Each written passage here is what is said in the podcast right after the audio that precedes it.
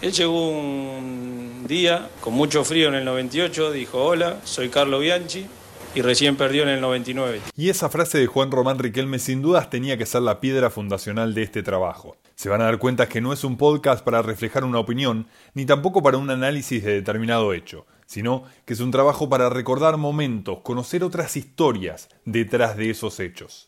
Soy Emiliano Radi, periodista que cubre la información de Boca en ESPN y les presento el primer capítulo de Boca en Radio, el invicto de 40 partidos.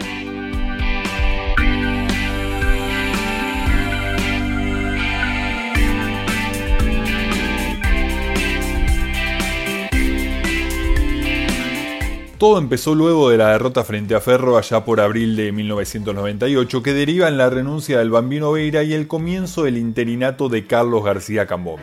Luego de la derrota frente a Español, el plantel sabía que cada vez estaba peor y hasta desde la parte dirigencial recomendaban a psicólogos, ex deportistas que se decían especialistas en manejar el estrés. Sin embargo, la tapa de los diarios de ese momento rotulaban sobre la visita de un mentalista al plantel, cuando en realidad era un subcampeón panamericano de judo, Aldo Adino, que daba charlas de cómo manejar esos momentos de presión. Si bien esa visita al plantel salió en todos los medios, ningún jugador de los consultados recuerda alguna charla por el estilo, y es el propio García Cambón que me parece que algo tiene para decirnos sobre Bueno, mira, yo la verdad mm, no me acuerdo de nada de eso nunca le presté atención a ninguna de todas esas cosas que vos estás contando. La verdad es esa. Estábamos muy ocupados en tratar de sacar a Boca de una situación que era bastante complicada, como la que llevaba en ese momento, porque no hay que olvidarse que estaba en los últimos puestos de la tabla. Ok, ok, bueno, me parece que no estamos arrancando de la mejor manera este podcast. Mejor sigo con lo más importante que es lo deportivo, así nadie se enoja. Decía, las cosas venían empeorando, pero llegó la primera victoria en aquel Huracán 2 Boca 4, con un Córdoba que lejos estaría de su nivel, cometería errores que se pagaban caro, y ese partido no fue la excepción. Querías hacer un pozo y enterrarte, ¿no? Sí, eh, igual que el día de la cancha de, de River contra contra River en la final de Copa Libertadores, pero es el fútbol, me pasó hoy. Lo importante es trabajar, por lo menos no fue ni queriendo hacer nada, nada loco, nada inventado, sino fui a pisar el balón, lamentablemente me salió el contrario. Pero ese equipo estaba tranquilo, porque tenía goleadores como Martín Palermo, Claudio Polcanilla y Néstor Fabri. Sí, sí, el propio Fabri es el que convierte cuatro goles en los primeros tres partidos de esta racha. Dos en la dicha victoria frente a Huracán, uno en el 3 a 1 frente a Gimnasia y otro para el 2 a 0 frente a Racing.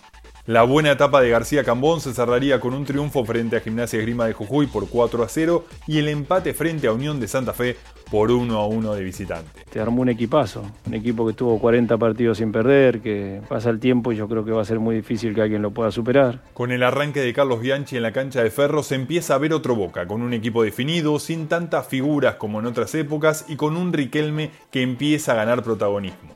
El primer partido termina con victoria 4 a 2. Luego, el Ceney se derrota a Gimnasia de Jujuy por 3 a 2, empata frente a Argentinos Juniors y Gimnasia, y vuelve a triunfar frente a Huracán por 6 a 2, llegando al partido número 10 del invicto y reflejando una dupla que ya empezaba a hacer historia.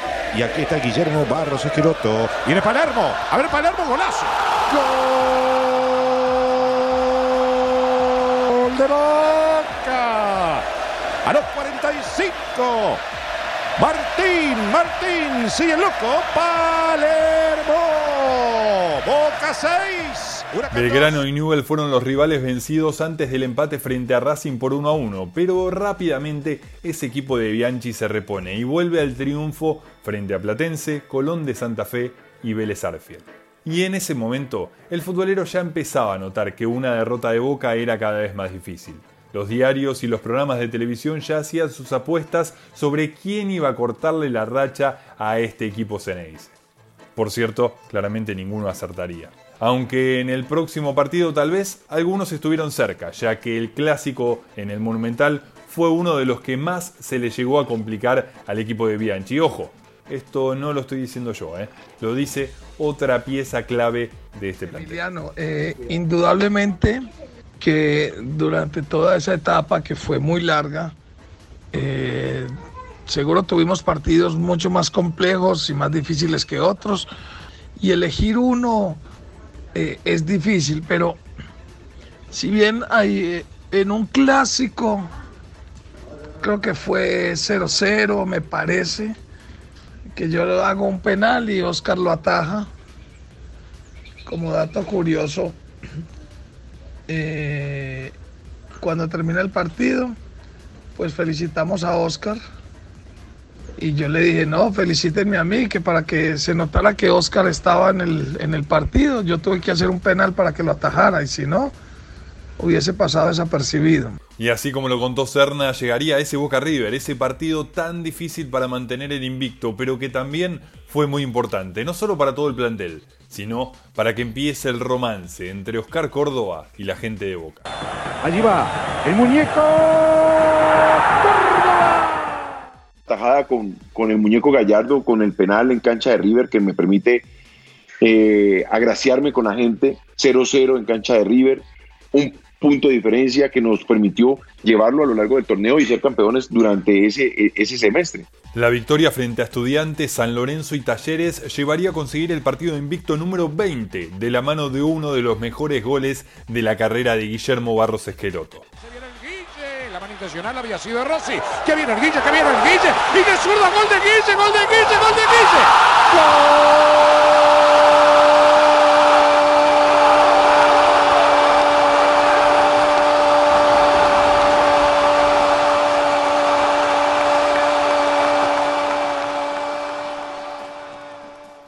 Después de ganarle a Central y coronarse campeón frente a Independiente, el Ceney se empataría con Lanús y derrotaría a Unión de Santa Fe para finalizar esa apertura en 1998 invicto. Algo que hasta el momento muy pocos equipos habían conseguido, pero que Bianchi, demostrando su ambición permanente, lo tenía muy presente. Señoras y señores, Boca es el nuevo campeón. Yo creo que cuando uno se pone a pensar que hubo cinco campeones solamente que salieron invictos en toda la historia del fútbol argentino, no teníamos que dejar pasar la ocasión y estar a la altura de lo que había demostrado Boca en todo el campeonato. Sin poder jugar en la bombonera, el primer partido de clausura 99 Boca lo jugaría en la cancha de San Lorenzo y estrenaría el título ganándole a Ferro por 3 a 0. Luego, Gimnasia de Jujuy y Argentinos serían los que sufrirían a este equipo cada vez más consolidado, que también sentiría sus traspiés.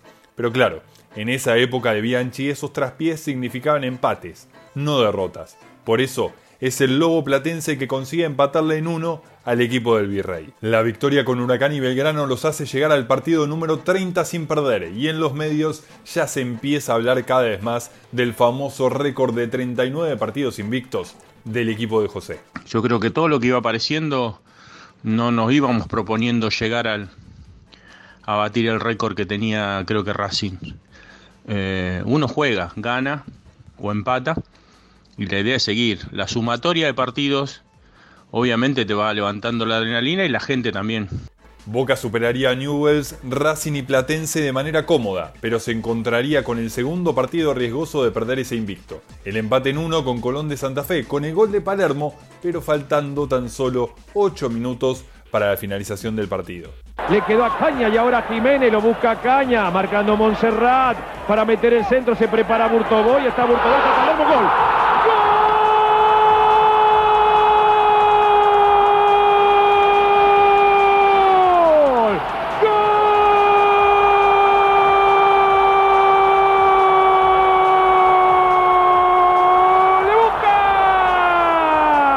Los goleadores son así, no la tocan, pero cuando la tocan, guardar, ¿no es así, Martín? Boca 1. Llegará el tiempo del triunfo holgado ante Vélez y otra victoria ante River que quedará en la memoria del hincha de Boca. Fue con un gol de Martín Palermo de media vuelta, que no solamente sorprendió a los jugadores rivales, que en ese momento eran los dueños de la pelota, sino también hasta el propio relator de ese entonces, Marcelo Arau. 776.420 pesos la recaudación para esta nueva edición del Superclásico del fútbol argentino. ¡Martín! ¡Gol!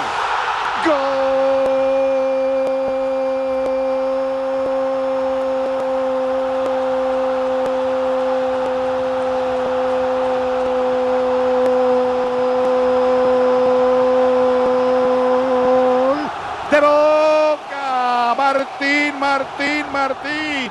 Palermo que vuelve a ser el único. El empate sobre Talleres, la victoria frente a San Lorenzo y el triunfo con tanto del patrón Bermúdez hizo escribir una nueva página en la historia del fútbol argentino. Boca cumplía 40 partidos invictos y dejaba atrás el logro del recordado Racing de 1960. Se viene el Vasco, ya está Bermúdez, también Matellán, viene Bermúdez.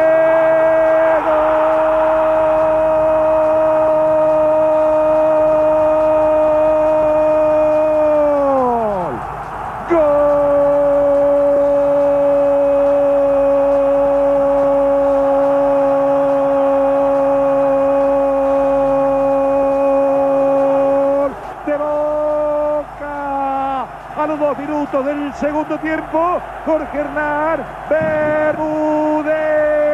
Boca acaricia el título. Se queda 7 de River. Boca bate un nuevo récord para el fútbol de primera división de la Argentina. 40 partidos invicto. Boca 1, Central 0. Cuando batimos el récord, obviamente es satisfacción. Y es decir, que íbamos obviamente por buen camino. Y, después cuando ya lo batimos, tranquilidad de que ese equipo haya logrado tal objetivo. Inclusive el día que lo perdimos también nos dimos cuenta después.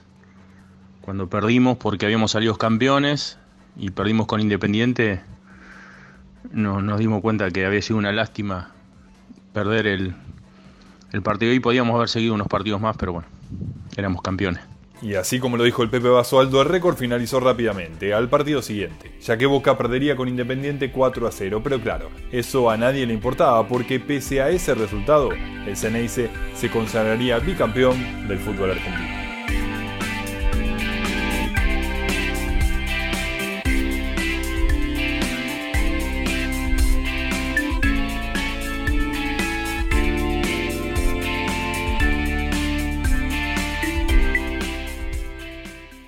Este fue el primer capítulo de Boca en Radio. Les agradezco haber llegado hasta acá porque quiere decir que escucharon este podcast, salvo alguno que haya hecho trampa y se haya adelantado, pero prefiero no pensar en eso y los espero en mis redes sociales, arroba Emiliano Radi, tanto en Twitter como en Instagram. Me pueden enviar un comentario de si realmente les gustó. Y también estén atentos por esas vías de comunicación para enterarse de cuándo vamos a lanzar el próximo capítulo donde lo que se intenta hacer es recordar desde otro lado y de manera práctica y resumida los grandes hechos de la historia del Club Atlético Boca Juniors.